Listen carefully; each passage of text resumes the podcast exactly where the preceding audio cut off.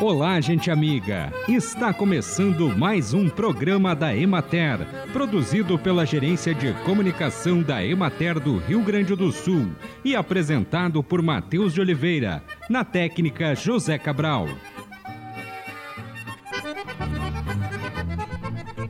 Consumir frutas da época, além de mais barato, também ajuda a variar os tipos de alimentos que consumimos. A colheita do limão é iniciada em maio e vai até agosto, mas é em junho que se dá o auge da colheita da fruta no Rio Grande do Sul.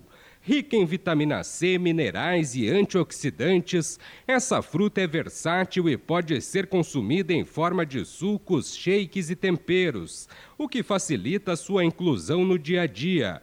O limão contém potássio, um mineral que tem ação contrária do sódio sobre a pressão arterial. Enquanto o sódio faz com que ela aumente, o potássio provoca uma diminuição.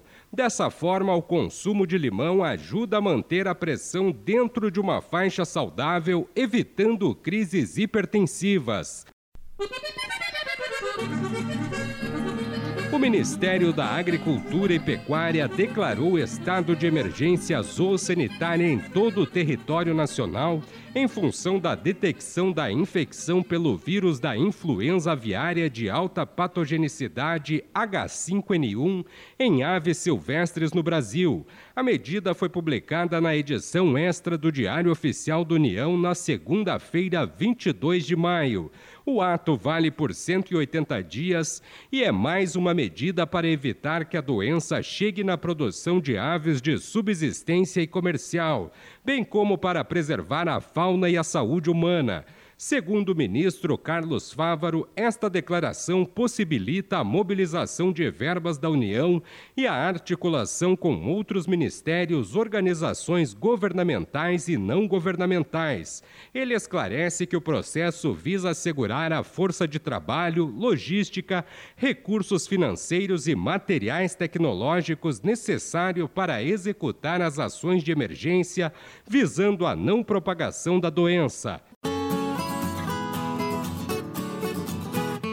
Acompanhe agora o panorama agropecuário. Na região administrativa da Emater de Bagé, os olericultores estão satisfeitos com o clima ameno e ensolarado da semana passada, favorável para o desenvolvimento dos cultivos de repolho, couve, mostarda e espinafre.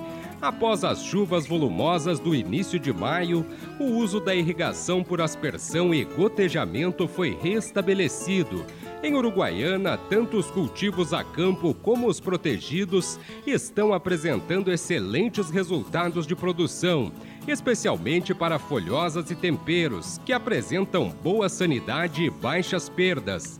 Na região de Erechim, a ocorrência de chuvas que alcançaram 10 milímetros e a amplitude das temperaturas mais altas durante o dia e amenas à noite foram favoráveis para a manutenção das hortícolas em geral. Na região de Lajado, a umidade excessiva, neblina e falta de luz solar resultaram em perdas significativas de aproximadamente 50% na produção de hortigranjeiros. Os produtores relatam que o miolo das plantas apresenta um aspecto de queimado.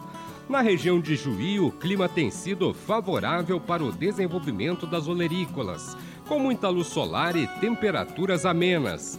No entanto, devido à falta de chuvas, os produtores têm enfrentado a necessidade de irrigação constante para manter a umidade do solo adequada.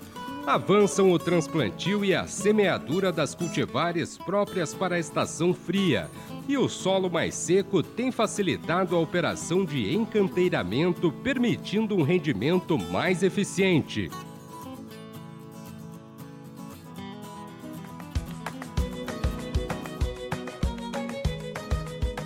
Olá, aqui é Dulcineia Haas Vomer, do Escritório Regional da Emater de Frederico Westphalen, extensionista rural. No programa de hoje, vamos conhecer um pouquinho mais a composição e as propriedades nutricionais e medicinais do mel, que é um produto tão comum nas propriedades rurais e a gente sabe que muitas famílias já utilizam ou então compram dos vizinhos.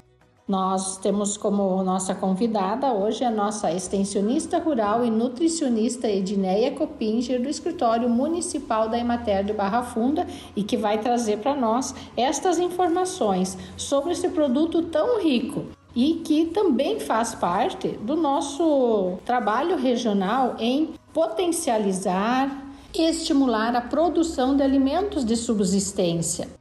Nossa campanha Produz o seu alimento e colha saúde está em todos os municípios da nossa região, com troca de sementes e mudas de alimentos, de plantas condimentares, também hortaliças, frutíferas. Faça você também contato com os nossos escritórios municipais da Imater e saiba mais sobre a aquisição ou a troca destas sementes e mudas. Seja bem-vinda, colega Edneia, e fale-nos um pouquinho mais sobre a riqueza deste produto e que muitos agricultores que estão nos ouvindo neste momento têm nas suas propriedades.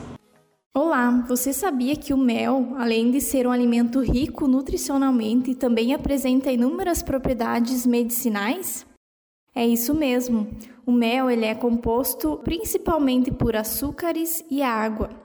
Além disso, ele apresenta na sua composição vitaminas, enzimas e minerais, como o potássio, o cálcio e o magnésio.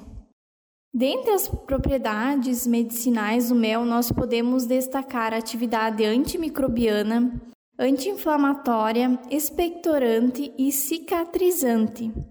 De que forma então nós podemos estar utilizando o mel na nossa alimentação?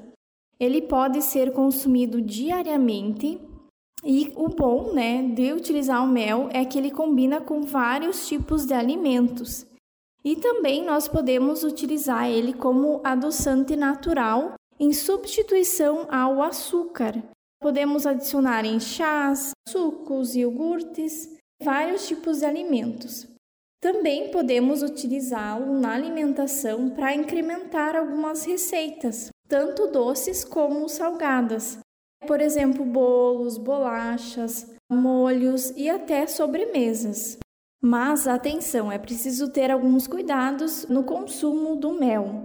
Por ele ser um alimento rico em calorias e em açúcar, o consumo dele deve ser feito com moderação, principalmente pelas pessoas que possuem diabetes, Além disso, para as crianças menores de um ano, não é recomendado que seja incluído mel na alimentação pelo risco de contaminação. Então, essas foram as dicas de hoje. Se você quer mais informações, buscar algumas receitas que utilizem o mel e também algumas dicas técnicas de produção do mel, você pode procurar o escritório municipal da Emater do seu município. Agradecemos a colega Edneia por estas informações, inclusive tirando esta dúvida que é muito comum, né? O mel, porque ele é natural, será que ele é mais calórico ou menos calórico? Então, a partir de hoje já temos esta informação. Esta foi a nossa dica para o programa de hoje. A relação entre a agricultura familiar e a apicultura é fundamental, uma vez que as abelhas contribuem para a manutenção da agrobiodiversidade. No inverno, normalmente, e também em outras épocas do ano, pode faltar alimento para as abelhas. Nestas situações, as abelhas precisam receber alimentação de subsistência. A alimentação artificial evita a sua morte, a interrupção da postura da rainha, a chamada diapausa e mantém a colmeia forte. Os escritórios municipais da Emater dispõem de indicações de receitas diversas para alimentação e suplementação apícola. Também existem produtos comerciais que podem ser associados a complexos vitamínicos, minerais, aminoácidos e probióticos. A proteína também pode ser aproveitada a partir de folhas secas moídas de ora pronobis, alfafa, mandioca, moringa, entre outros. E assim encerramos mais um programa da Emater. Um bom dia a todos vocês e até amanhã neste mesmo horário.